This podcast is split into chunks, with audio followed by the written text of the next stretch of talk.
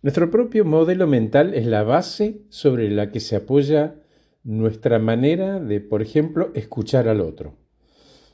Nos hace interpretar lo que observamos a través de nuestro filtro, como si fueran un par de anteojos, ese que solamente está en nuestro modelo mental. Forma parte de nuestra historia y nos hace sentir seguros. Sin embargo, son los nuevos modelos, los nuevos mundos, los que abren nuevas puertas a una mejor versión nuestra, algo que los complementa.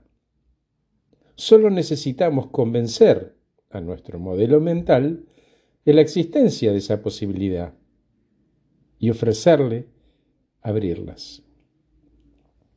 algunas personas consideran que eh, hay otros mindsets y eso les provoca una crisis de identidad.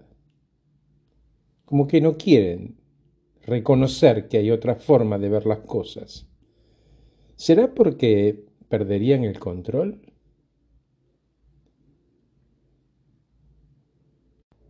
Seguramente porque el control nos lleva a negar aquello que no queremos aceptar.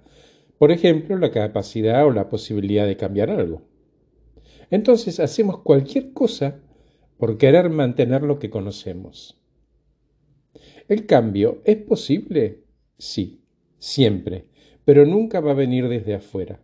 Necesitamos aceptar que nuestros juicios no son la verdad absoluta, sino nuestra propia manera de interpretar algo, nada más. Es más, suponemos que es el otro o las circunstancias lo que tienen que cambiar y adaptarse a lo nuestro. Podemos, si así lo elegimos, modificar algunas creencias dentro del modelo agregándole valor. En ese caso, si logramos eso, estamos frente a un nuevo observador, uno que ve su realidad con un nuevo color de cristales que ya forma parte del nuevo modelo mental. Es como si lo sumáramos, si lo complementáramos. Tuvimos la humildad de aceptar una carencia para aprender a incorporar algo que a partir de ahora va a ser un normal. Lo abrazamos. El modelo mental decide qué podemos ver y qué no, y hace que discutamos todo lo que no coincide con él.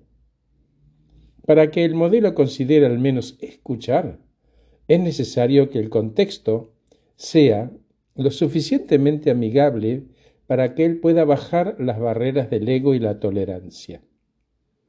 El modelo naturalmente se resiste a dejar de ser como venía siendo porque encuentra confort y evidencia en esa individualidad. El cambio, el gran cambio ocurre cuando elegimos comenzar a separar nuestras opiniones de los hechos. En ese momento nace una oportunidad. Al soltar nuestros queridos juicios y prejuicios, superamos nuestros límites y generamos espacios de humildad, de respeto, de alegría y posibilidades de crecimiento.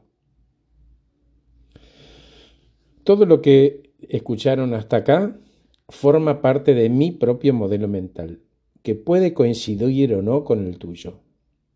El propósito de este podcast fue ofrecerte preguntas que podrías formularte a vos mismo respecto de tus propios modelos mentales.